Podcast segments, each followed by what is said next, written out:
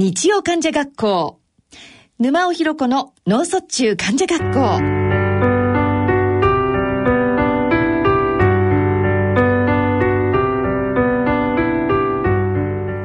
皆さん、ご機嫌いかがでしょうか？沼尾ひろ子です。毎月第3、第4日曜日のこの時間は、脳卒中患者及びご家族、医療従事者に向けてさらには将来脳卒中になるかもしれないあなたに向けてお送りしてまいります。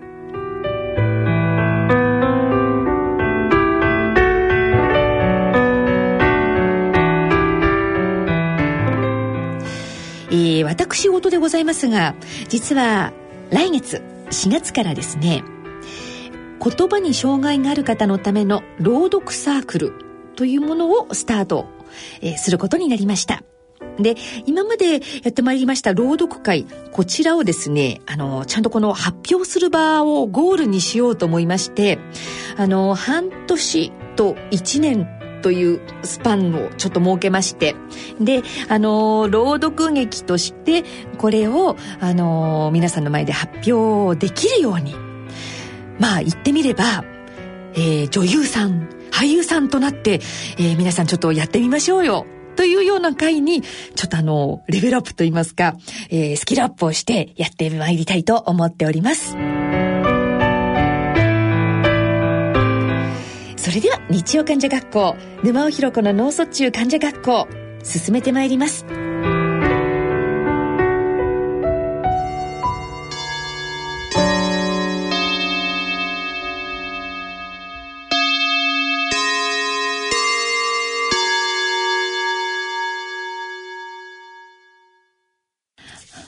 今回は前回に引き続き訪問言語聴覚士の平沢哲也さんとお電話をつないでお送りします。平沢さん。はいはい。はい、こんにちは。こんにちは、どうも。はい。で、実際にその後、はい、その国家試験の方を今度はあのお取りになるんですね。ええ。はい。それはあのまあ病院に勤めていてですね。はい。あのすごくそれはあの嫌な情報だったんですね、私としては。えあの国家試験になるっていうことは、はい、勉強していかなきゃならないっていうことがあってですね、うんうんはい、私はちょっと他の人よりも読んだり、えー、解いたりとかっていうのが、ちょっと劣っているというふうに自分で考えていたもんですから、うんうん、もしか国家資格になった場合は、うん、受かるだろうかっていうのがすごくあります、ね、心配はすごくあって、ええ、なもんですから試験に向けては他の人はまああの例えば半年ぐらいとかあのもっとできる人はもうちょっと短い期間で何受験勉強っていうのはしたかもしれませんが私はもうかなり早くからですね、はい、その対策はあのしたつもりでいまして、え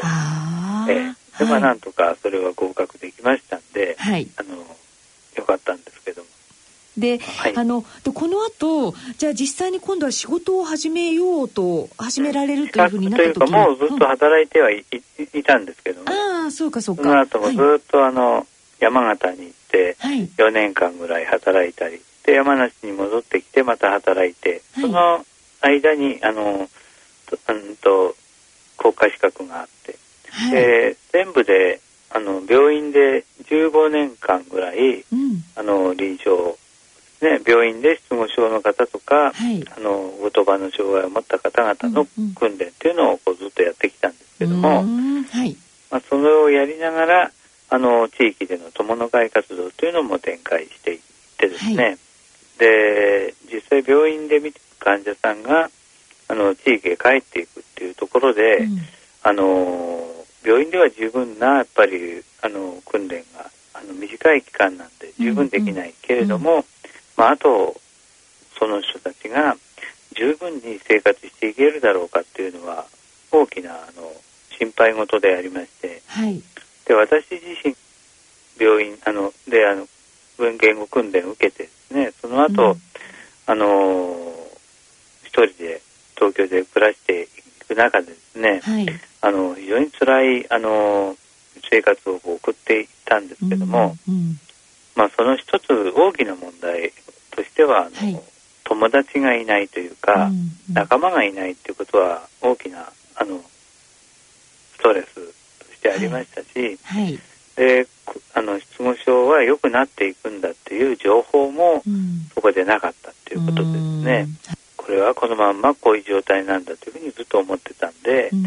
それは辛いあの時期だったんですけどもでおそらくはあの病院を退院する患者さんもかなりの不安を抱いて、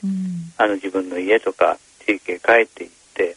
でそこであの今まであった友人関係というものはなかなかあの元通り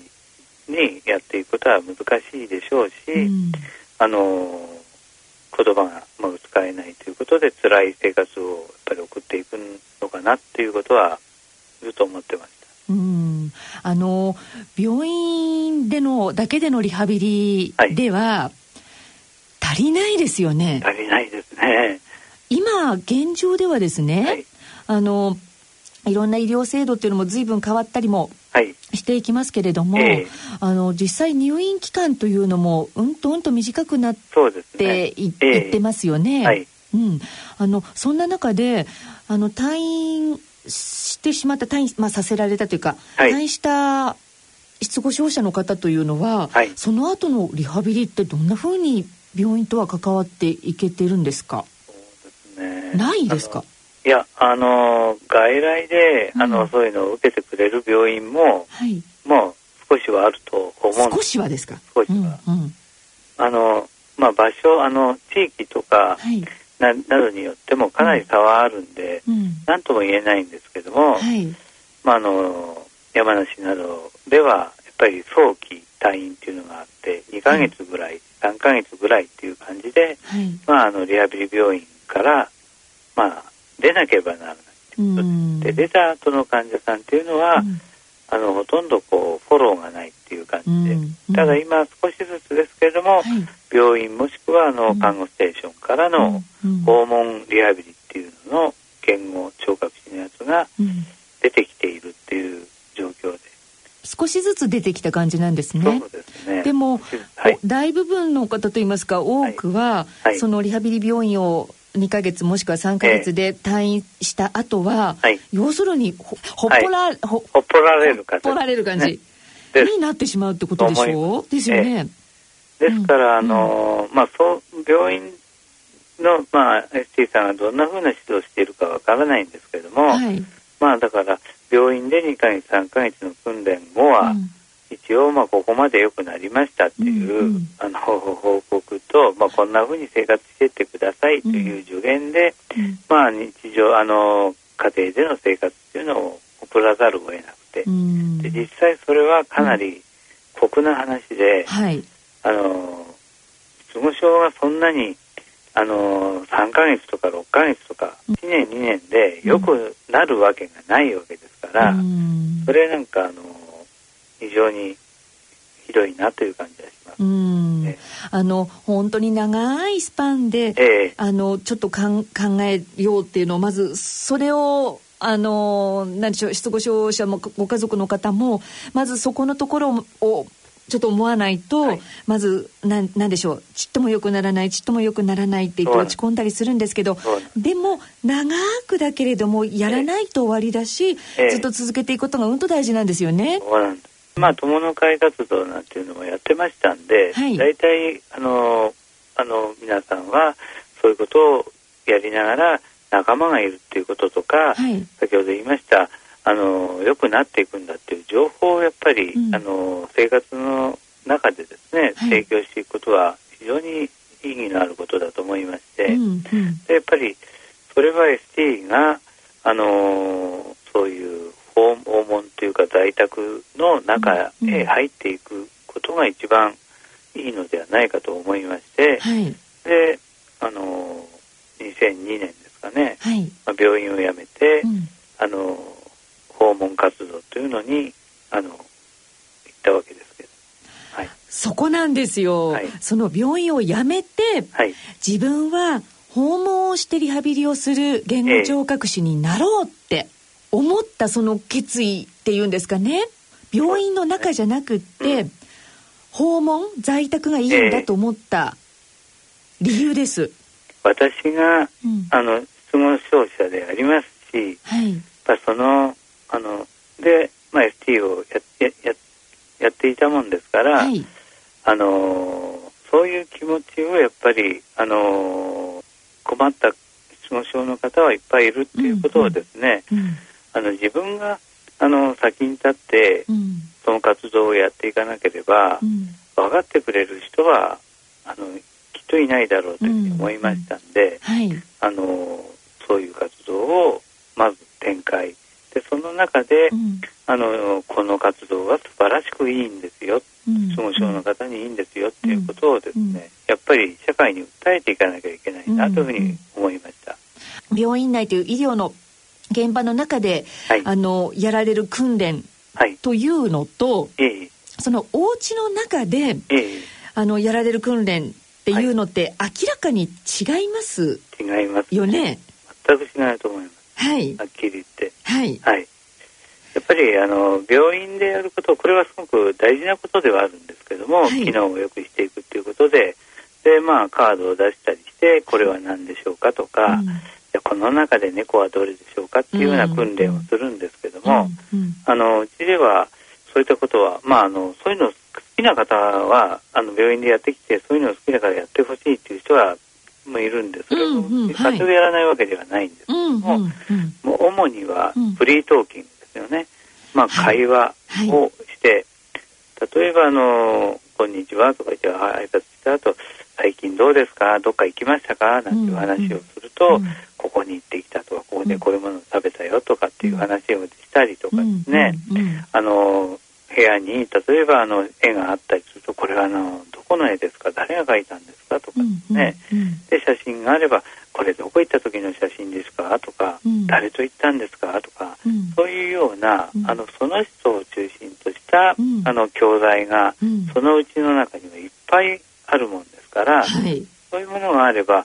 これは何ですかなんて言って猫の写真を見せたりするつまらない訓練に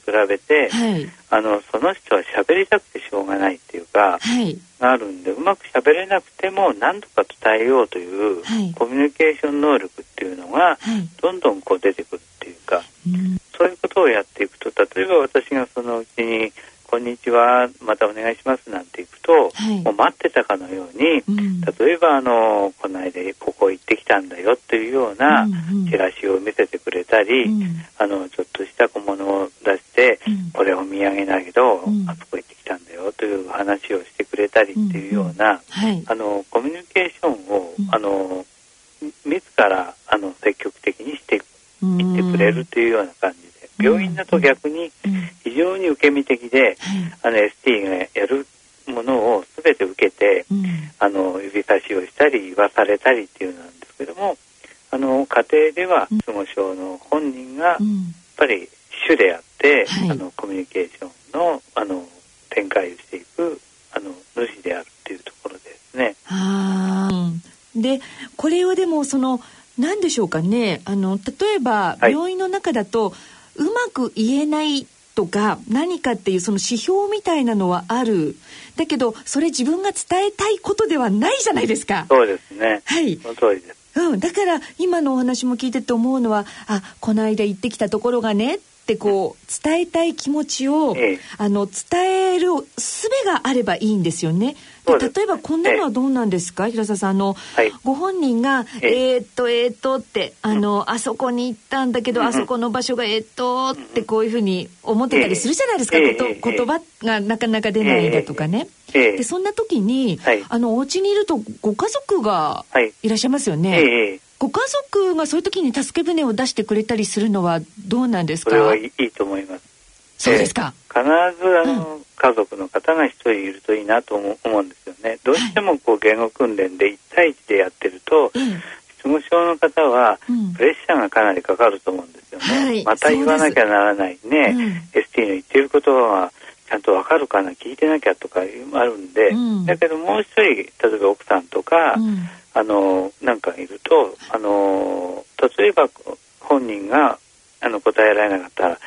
あの奥さんの方向いたりして、うん、あのどこだっけっていうのこと奥さんの方から、うん、ほらあそこじゃないですかって答えが出てでそれを、あの私の方では、まあ、奥さんから聞いたり本人から、あのまだ聞いたりっていうようなことで、あの非常にこうなんとかなあのまろやかというか、和んだ、あのそういう雰囲気でできるんですよね。つまりあのこんな感じですか？その病病院の中でやるリハビリだと、えー、例えば伝えたいことが伝えられないで「えー、っとえー、っと」って言ったら、えー、それちょっとマイナスですよね。そうですね。ここれあの言葉が出ないとかってちょっとマイナスカウントされたりすることが、でも別にその言葉自体がご本人から出なくても、うん、ご家族じゃあ奥さん、うんがなんかでもほらあなたここあそこだったじゃないの、まあ、鬼怒川温泉じゃないのって言って、うん、うん、うん。って言ったら、本人は伝えたいことが伝わるんですもんね。だからあのそのコミュニケーション人とその言いたいことや何かが伝わるってことが、え失語症者のの方にとっては一番あの大事なこと？そうですね。そうですよね、えだから、あの言えないとか、書けないとかあの伝わらないっていうことが、はい、今おっしゃったようにねこうマイナスになっちゃいけないですね、だからあの、うまくできたっていうこと。あのそれがすごくあの一番大事なことであってできたとか、はい。うん、あの伝わったっていう、そのあの気持ちっていうのが失語症の方にとっては、うん、すごく大事なとこかなと思いますね。えー、本当ですね、からあの平沢さんが来た時にも待ってましたっていうようななんかニコニコってする感じがなんかお話を聞いてても 目に浮かんでくるような気がします。あの自分でこう切り開いて始めていった、はい、その訪問言語リハビリっていうようなお仕事、はい、これは今はじゃああの順調にと言いますか。そうですね、はい、12年経ったんですけども、はい、まあ、一応私が来るまでですね、はい、あの各家庭を一応あの回っていくんですけども、え午前中2人とか、うん、午後は4人とかっていうような感じで回るんですけども、はい、ねえー、まあ、いろいろタイプの方もいますんでね、はい、あのその人に合わせた一番上のうん、あの一番年齢の高い人で99歳なんていうおばあちゃんがいるんですけども。えーでもその方も決してあのまだ認知が進んでなくてですね、はい、あの私が行くとにっこり笑って喋、うん、れないんですけれども、うん、なずいたり首を振ったりとか、はい、ちょっと手を軽く上げてくれたりっていう感じのコミュニケーションが取れて、うん、でそれはあのそこに一緒にいらっしゃるあの娘さんなんかは、はい、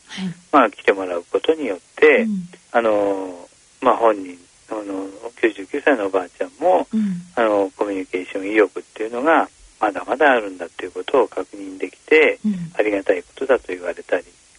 いますし。そうですか、えー、あのこのお話を聞いているとああ私のところにもぜひ来てもらいたいって 思う方がたくさんいると思うんですね。はい、あのこれどどんなふうに？これはあの介護保険でもですね、はい、医療保険でもあの訪問リハビリというのは今可能でありまして、ええはい、ただあのどちらも医師の,、あの指示が必要なんで、はい、ですからあの主治もしもしくはあの、うん、近隣のあの先生でもいいんですけども、その ST に処方を出してくる訪問リハビリの、うんうん、指示書を出してくれる先生がいればですね、うんうんそこであの保険であのまず受けられるということですね。はい、それはあの非常にあの金銭的にはまず助かるかなというふうに思いますし、はい、でまた、うん、あの全く保険が取れないという場合はその、はい、ST さんのあのがいくらっていうようなもので、うん、え実費で行うっていうところも、うん、あの聞いたことはありますけれども、うんうん、はい、これあのたくさんの方がああ、はい、素晴らしいなって、はい、だけど平沢さんの体も一つですもんね。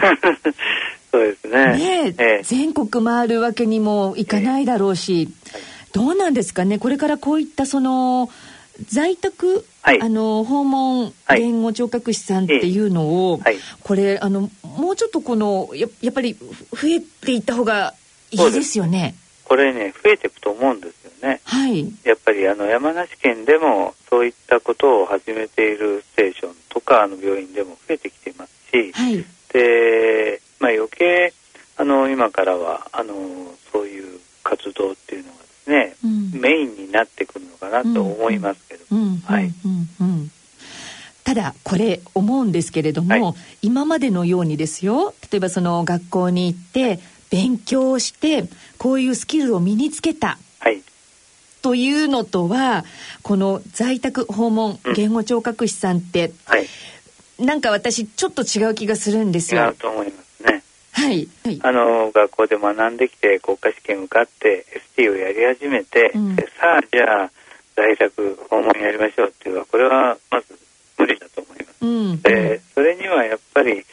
あのどんなあの患者さんどんなあの対象者の方にもまずはあのきちっとした対応ができなければいけませんし、うんうんはい、でそれはあの本人また家族にしてみれば安心につながりますので、うんうん、本人のあのなんとか経験みたいなものを必要になってくると思いますし、あの大事だと思います。それは、はい、経験っていうと、はい、例えば、はい、その20代の方と、ええ40代50代の方って言ったら、もうそれはもうしょうがない経験値ってものが出てくるじゃないですか。ええ、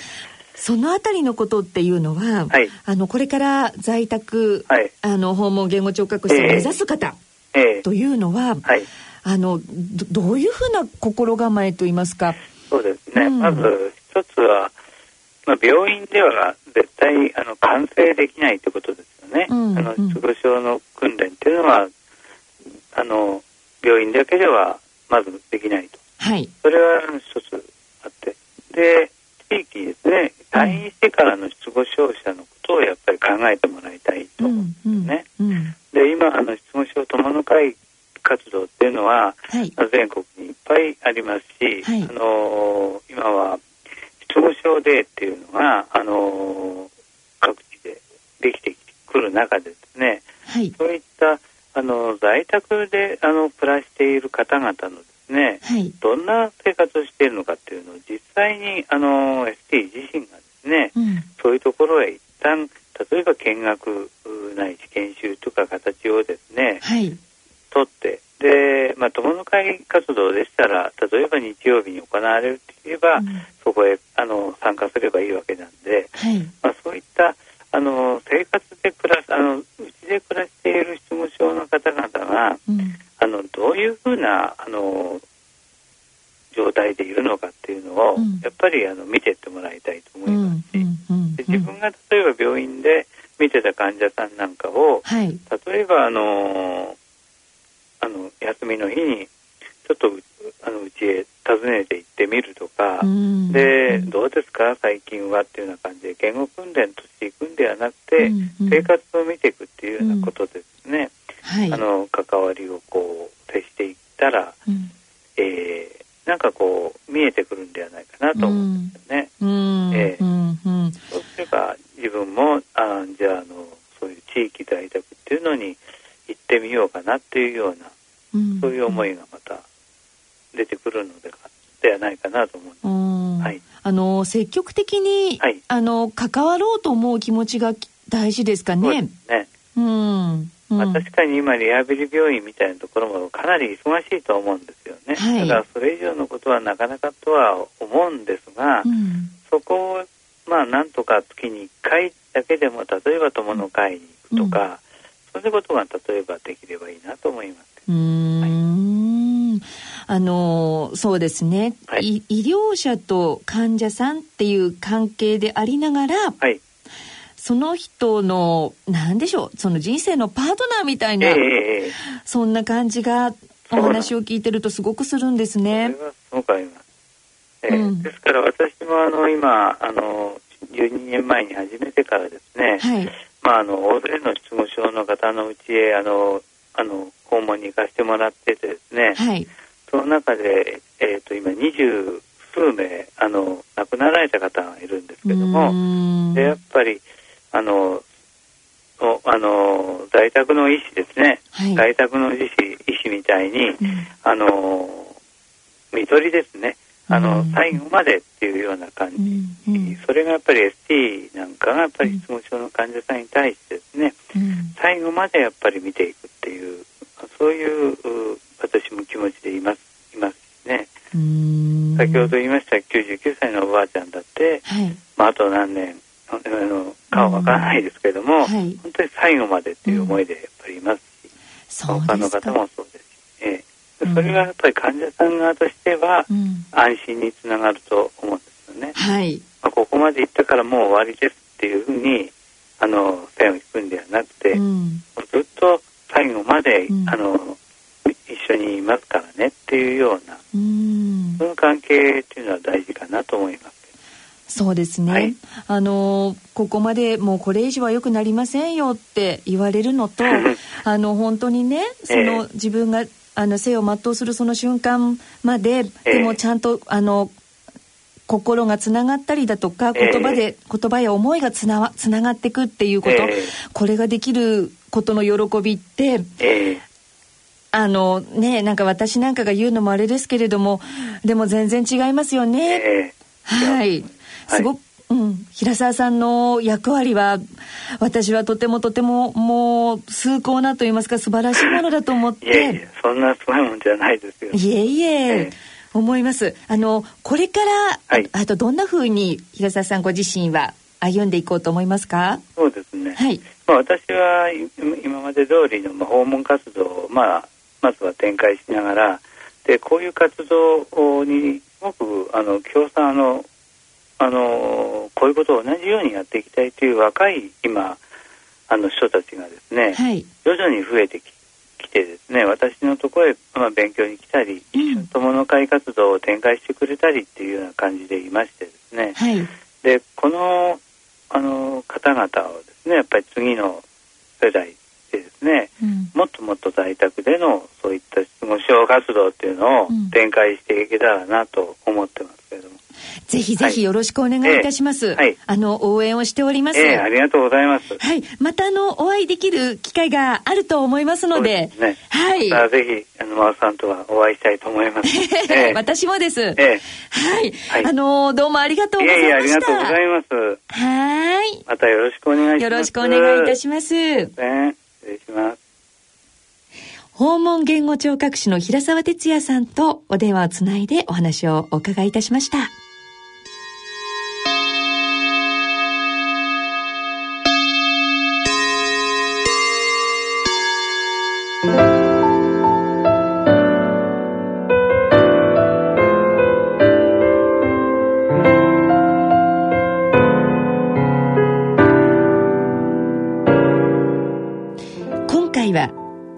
訪問言語聴覚士の平沢哲也さんとお電話をつないでお送りいたしました。番組では皆様からの疑問質問そしてご意見ご感想をお待ちしております。宛先はこちらです。郵便の方宛先が変わってます。郵便番号105-8565ラジオ日経日曜患者学校。もう一度言います。郵便番号105-8565ラジオ日経日曜患者学校まで。また番組ホームページの番組宛てメール送信欄からも投稿いただけます。4月からは日曜患者学校沼尾ひろ子の脳卒中患者学校は第4日曜日の放送となります。どうぞお楽しみに。それではそろそろお時間となってまいりました。お相手は私沼尾ひろ子でした。